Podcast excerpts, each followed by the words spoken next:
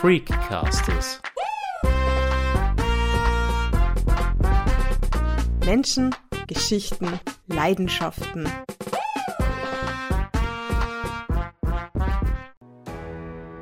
Wir betrachten die Erde vom Weltraum aus.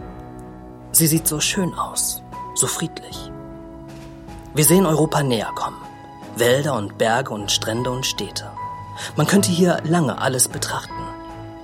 Unser Blick richtet sich auf Deutschland. Wald, Städte, Autobahn, hektisches Gewusel. Eine Kleinstadt wie jede andere auch. Etwas Industrie, am Rand etwas Landwirtschaft. Die meisten Leute haben Arbeit. Wenig Elend zu sehen. Ein kleines Reihenhaus, zwischen größere eingezwängt. Nicht schick, aber auch nicht schäbig. Manches Elend ist innen. Das sieht man nicht.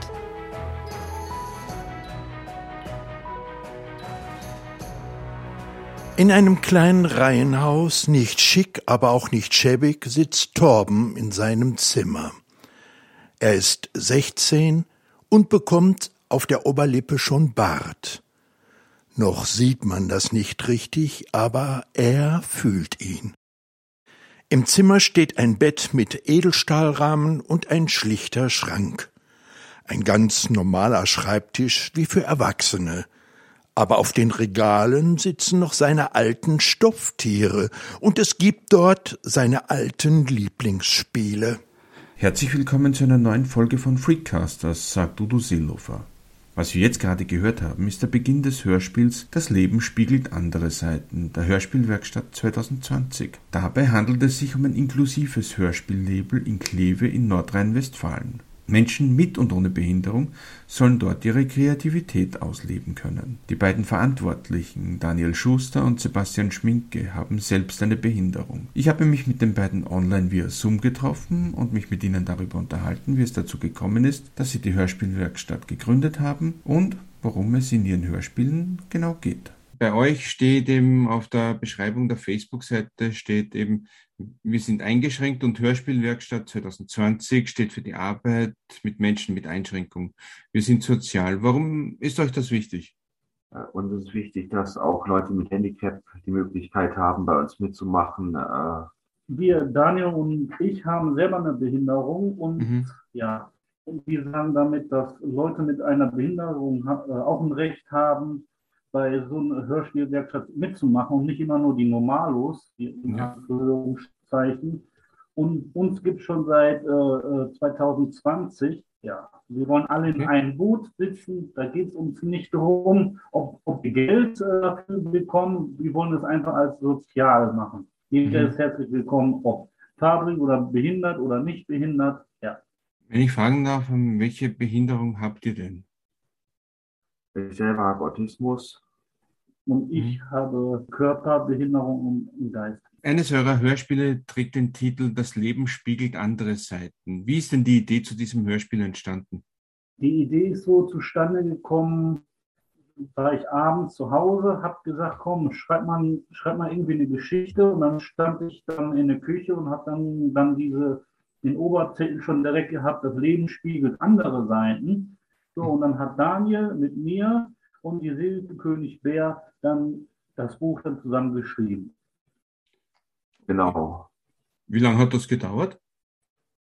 Äh, über ein Jahr. Worum geht es denn in dem Hörspiel? Äh, in dem Hörspiel geht es um einen Jugendlichen, der auf die schiefe Bahn gerät, aber auch Vater im Krieg verloren hat und die Mutter beschützt ihn natürlich und mhm. äh, der Tim ist, ist hochkriminell und, und ist, ist auf jeden Fall auch für Mobbing Genau, und der Tim ist, ja, wie gerade Daniel gesagt hat, äh, richtig fies. Er möchte äh, ja einen Kiosk ausrauben und Tim weiß ganz genau, dass, er, dass Torbens Vater äh, bei Armee war und dass der Vater eine Knarre hat. Und er ist so hinterlistig, der Tim, dass er eine Kugel in den Lauf tut und der äh, Torben erschießt nachher den Kioskbesitzer. Und dann Geht das gut aus? Können Sie mir das verraten? Das, ja, das sieht leider nicht gut aus. Ich finde Geschichten ohne Happy End irgendwie interessanter, weil man sich dann selber so Sachen so spinnen kann. Mhm.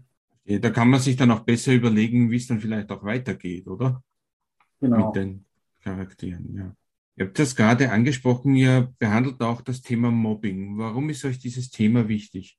Ich, ich würde, würde sagen, das Thema wird oft äh, in, auch in Schulen totgeschwiegen und äh, da hinterrücks passiert sehr viel und äh, die Kinder können sich oft auch nicht wehren. Und da gibt es auch das Thema Cybermobbing, das ist noch viel schlimmer. Deswegen wollten wir das Thema ansprechen. Ja, ich finde das auch noch blöd, dass stark immer auf Schwache gehen. Ja, die gehen ja immer mit, mit fünf bis sechs Leuten auf einen drauf, weil das ein, einer von den fünf bis sechs Leuten ja das Alpha-Männchen ist und sagt, komm, wir müssen dir mal links und rechts mal eine geben. Ich finde es mhm. einfach nur eine Frechheit. Ja, und das, alle Leute schauen da nicht hin, die schauen weg lieber, als zu sagen, auch das interessiert mich nicht. Habt ihr da auch eigene Fra Erfahrungen verarbeitet? Ja, ich war in der Ringschule. Wenn ein neuer hinkommt, der wird direkt mit dem Kopf im Klo gesteckt mm. und zusammengeschlagen. Das war mit mir. Das ist, also sowas finde ich wirklich schlimm. Wie habt ihr beide dann eigentlich dieses Hörspiel, dann wie ist das produziert worden? Äh, wir waren in Düsseldorf, beziehungsweise wir haben eigentlich erst, erst so in, in, in Ruhrgebiet geguckt und haben dann, äh, ja, bei zwei Tonstudios haben wir dann, äh, haben wir, haben wir, haben wir uns dann dagegen entschieden und äh, dann habe ich in Düsseldorf mal gesucht und dann äh, sind wir dann nach Düsseldorf mit allen Sprechern, die da auch tatsächlich alle gekommen sind. Das war echt erstaunlich. Wir waren 23 Leute da mhm. und Daniel und ich haben das dann zusammen ausgesucht dieses Hörspiel, dass wir das da machen in Düsseldorf. Ja, und die sind sehr kompetent und die sind richtig, echt voll gut, cool drauf. Es hat ja dann von dem Das Leben spiegelt andere Seiten auch eine Vorführung im Kino, in Kleve gegeben, oder? Genau, und da waren ungefähr 69 Zuschauer da. Da war schon super besucht. Das war, war echt eine tolle Premiere und äh, den Zuschauern hat es auch richtig gut gefallen. Da ist keiner irgendwie aufgestanden, ist gegangen, irgendwie. Äh, alle wollten wissen, wie es weitergeht. Freut man sich da auch, wenn man dann so positive Rückmeldungen kriegt? Na klar. Das glaube ich. Das glaube ich. Ein anderes Hörspiel von euch trägt ja den Namen Kampf gegen das Böse. Worum geht es denn da? Da geht es um einen äh, Arbeitslosen, der äh, der nicht nur die Arbeit verliert, sondern auch den Job. Den spiele ich als Mark. Und der, ähm, der gerät sozusagen äh, auf die schiefe Bahn und, und er hat im Traum ein, sieht eine alte Frau, wie die vorhersagt, dass das Böse auf die Welt kommt. Mhm. Und er glaubt ihr aber nicht, bis er dann angegriffen wird von, von den Bösen. Ja, und die Rolle hat Daniel mir selber äh, gegeben, weil er, er kann so viele gute Stimmen erkennen oder sagt, die muss ich unbedingt haben. Da hat Daniel ein richtiges Talent dafür. Er ist immer für die Hörspielwerkstatt, äh, für die Stimmen zuständig. Und wo er mir das gesagt hat, dass ich nachsprechen sollte, habe ich gesagt, okay, dann mache ich, weil ich so eine markante Stimme habe, hat er selber gesagt. Ja, das stimmt. Kampf gegen das Böse ist ja eher so Fantasy, Schrägstrich Horror. Seid ihr selber so Fantasy- und Horror-Fans auch ein bisschen? Ja. Ja, das sind wir. Was sind denn da so eure Lieblingshörspiele in dem Bereich? Also meine sind zum Beispiel John Sinclair und äh, Cabros, Larry Brand. Meine auch in der Richtung. Ja. John Sinclair finde ich total super, den höre ich auch hier regelmäßig. Warum sind denn Hörspiele für euch wichtig?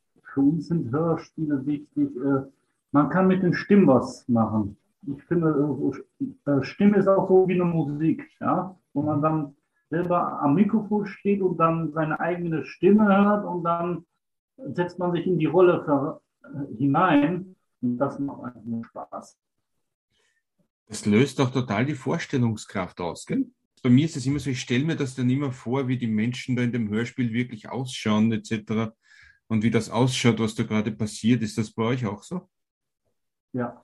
Seit wann hört ihr denn schon Hörspiele? Also ich höre eigentlich Hörspiele schon, schon seit der Kindheit. Damals natürlich noch, noch so wie Würzberg und Benjamin Blümchen. Mhm. Irgendwann später war es dann bei Fragezeichen und TKKW. Die habe ich immer ganz gerne gehört. Von mir war so, wo ich Daniel kennengelernt hatte, hat er ja mich äh, darauf angesprochen, ob du Markt sprechen möchtest. Habe ich gesagt, ja gerne. Und seitdem an höre ich jetzt auch Hörspiele. Und das Coole ist, wir kennen jetzt zwei Prominenten. Erzähl mal da. Äh, wir kennen die Ariane Borbach, die ist die Stimme von Kate Blanchett und Catherine Zeta Jones. Und seit kurzem kennen wir auch die äh, Maria Kosch, die äh, Kate aus Tribute von Panem. Verstehe. Wie nimmt man ein Hörspiel? Wie nehmt ihr das auf? Also wir haben ja äh, auch eine Sprecherkabine. Die haben wir, über, die haben wir im Kellerraum. Mhm. Genau, das im Theater im Bus. Da ist ja auch äh, der Elektro Winsen, das Musiklabel. Die haben uns äh, gefragt, ob wir da mitmachen wollen. Ja, und dann sind, sind, wir gemeinsam mit ihm dann im Raum. Ja, und da haben wir unsere Kabine mit meinem Betreuer, die zwei Meter breit.